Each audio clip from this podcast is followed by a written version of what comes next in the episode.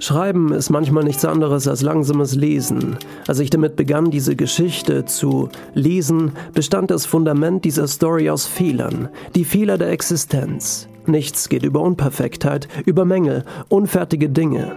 Du bohrst ein viel zu großes Loch in die Wand, woraufhin der Dübel und die Schraube nicht mehr hineinpassen. Wunderschön. Was ist schon eine allglatte, makellose Welt verglichen mit einem Hintern voller authentischer Pickel? Ich, ich finde Hautunreinheiten super. Eigentlich haben sie es verdient, Namen zu bekommen. Nein, man sollte ihnen gedenken, wenn sie von uns scheiden. Aber ja, wie so oft schweife ich auch dieses Mal wieder vom Thema ab. Für alle, die gerade neu hergefunden haben, sich gerade fragen, was zum Teufel dieser Dude hier eigentlich gerade quatscht, willkommen. Schön, dass du hergefunden hast. Hier erwarten dich Dutzende von Stories. Diese Geschichten sind die kleine Silbermünze, die ein Dreijähriger versehentlich verschluckt hat. Ich bin der Vater, der anschließend in der Scheiße wühlt, um nach der Münze zu suchen. Und ja, das ist eine Metapher. Ich finde, gerade in Zeiten wie diesen haben Geschichten, vor allem jene, die ein Quäntchen Hoffnung in sich tragen, besonderen Wert. Das ist mein kleiner Beitrag, den ich aber nicht alleine leiste, denn immer wieder lese ich auch Geschichten der Hörer und Hörerinnen vor. Eine kleine, abgefuckte Literaturcommunity. In der aktuellen Geschichte Faith sind zwei junge Menschen zusammen mit einem kleinen Hund aufgrund eines Fehlers in der Existenz in dem Bild eines französischen Malers gelandet. Bei Gott, was sich zuerst anhört wie der halluzinogene Ausgang deiner letzten Amsterdam-Reise, entpuppt sich als eine Geschichte, aus der man tatsächlich einen heftigen Roman machen könnte. Ich sah von Anfang an verschiedene Weggabelungen, Verläufe der Geschichte, aber ich musste mich zurückhalten, denn dieses Mal entscheide nicht ich. Da, wo wir uns nun befinden, wären wir nicht ohne eure Hilfe. Und nochmal für alle, die frisch hergefunden haben, eine Woche nach Veröffentlichung der Folgen gab es immer ein Voting für den weiteren Verlauf dieser Geschichte. Diese fand und findet auf meinem Instagram-Account statt, at merlin-in-berlin. By the way, falls ihr das Gleichgewicht im Universum wiederherstellen wollt, dürft ihr mir gerne folgen. Bei dem letzten Voting hatte ich euch ein wenig direkter gefragt, wie ihr euch denn den weiteren Verlauf der Geschichte vorstellt. Ich hatte sogar ein paar E-Mails bekommen. Eine davon war eine Idee von Asra. Ich habe sie ein bisschen abgeändert, aber der Kern ist ihrer Idee entsprungen. An dieser Stelle nochmal danke Asra. Und jetzt viel Spaß beim Hören. Faith, Kapitel 5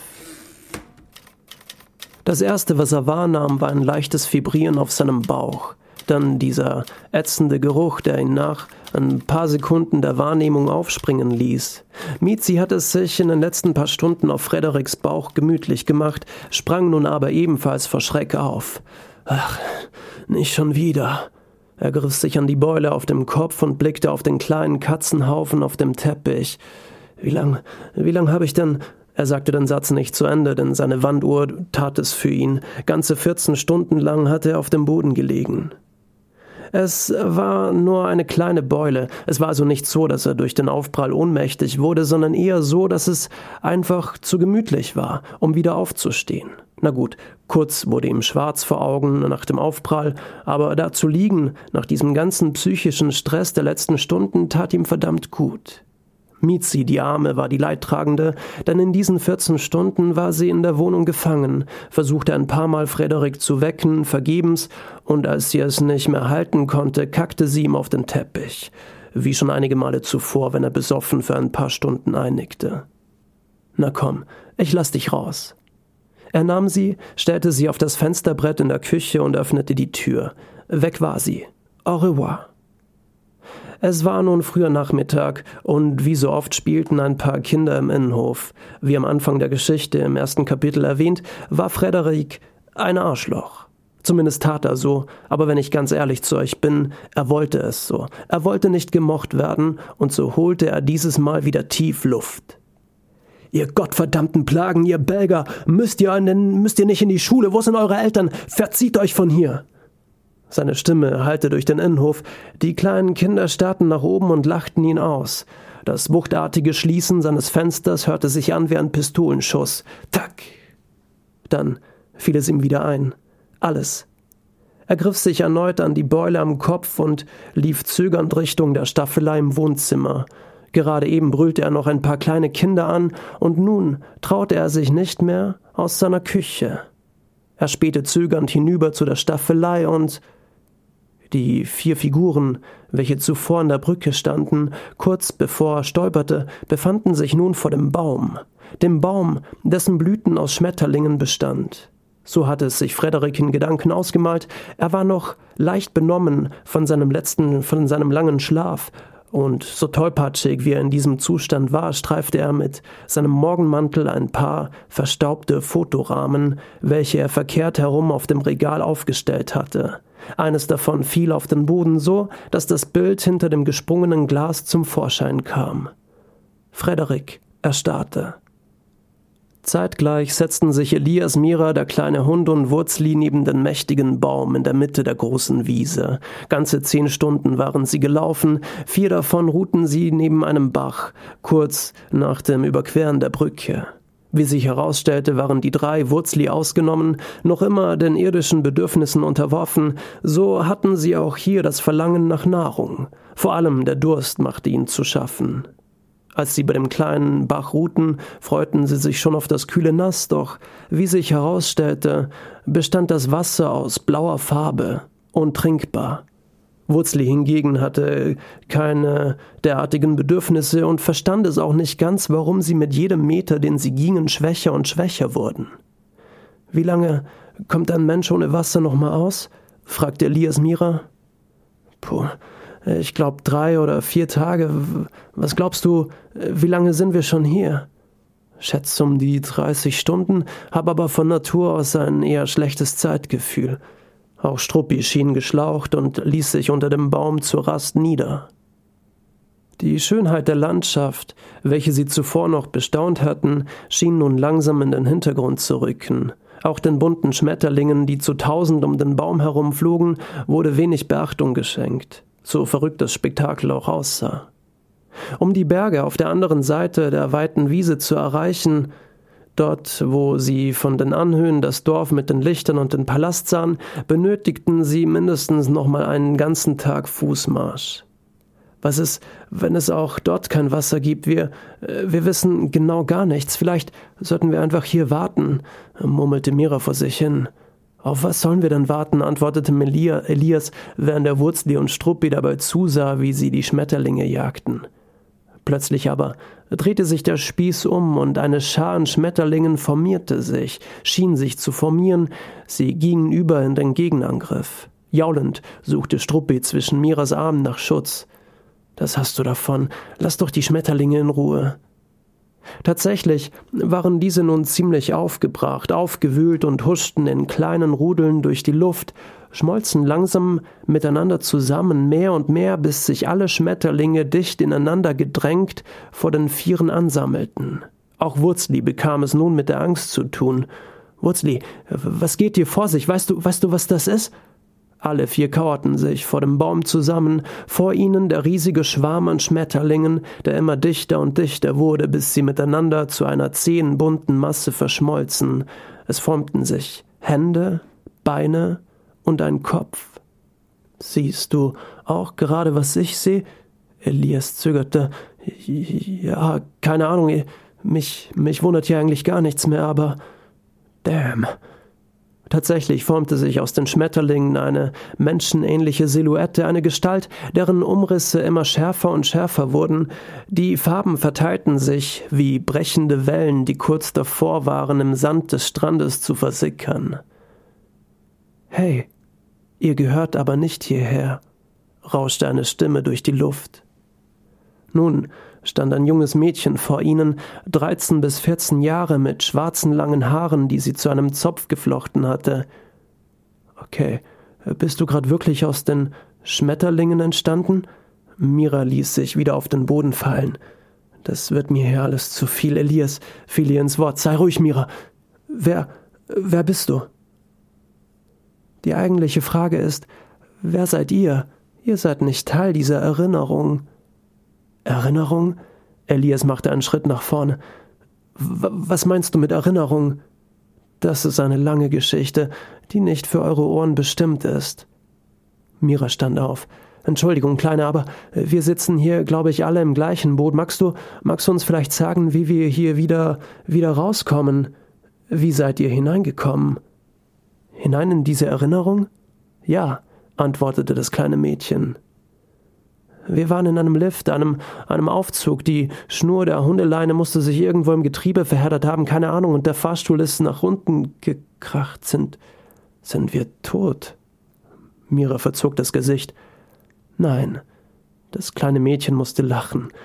Ihr seid in einer Erinnerung gelandet, die nicht eure ist, in einem Gedanken, der nicht eure ist in einer Geschichte, die nicht eure ist. Ich weiß nicht, wie das passieren konnte, aber ich weiß, wie, wie ihr hier wieder rauskommt.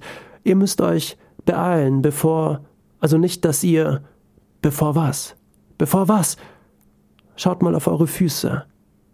Sie hatten es nicht bemerkt, aber ihre Schuhe begannen sich langsam zu verändern. Das Schwarz des Leders, es färbte ab, wenn man darüber strich, als wäre es schwarze Farbe.